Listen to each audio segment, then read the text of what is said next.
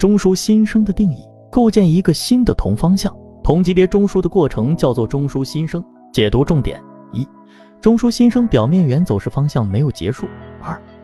如果趋势走势类型中已经构建了两个同级别中枢，中枢轻新生构建第三个或者第四个时，原则上不进行操作，因为多数这个时候趋势会结束。三、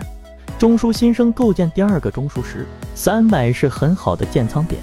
中枢延伸定义：一、在原中枢的基础上，后面的每段都会回到原中枢内。每次级别走势类型离开中枢后，又一次级别走势类型回到中枢内，也就是我们说的五段、七段和九段的情况。不过九段有点特殊，九段延伸构成了中枢升级。比如三分钟中枢三段为标准中枢，延伸成了五段，然后延伸成七段，最后延伸成九段，延伸成九段则升级为日线级别中枢。解读重点：一、三十分钟中枢延伸多数。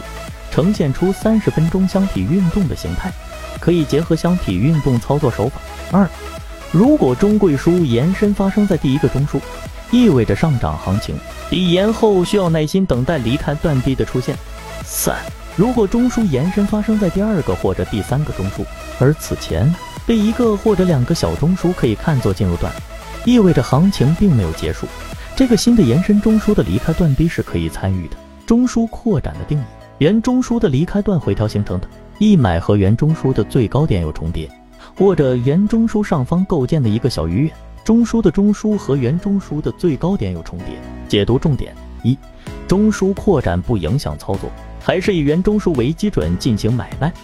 二、原中枢上方构建了一个小于原中枢的中枢时，其离开段 D 是一个很好的买点，就是 BB 买点。三。因为新形成的中枢小于原中枢，可以看作原中枢离开段 B 的一部分。中枢扩展的定义：原中枢上方构建的新中枢和原中枢级别相当，而且其低点 DD 和原中枢高点 G G 有重叠，构成了一个更大级别的中枢。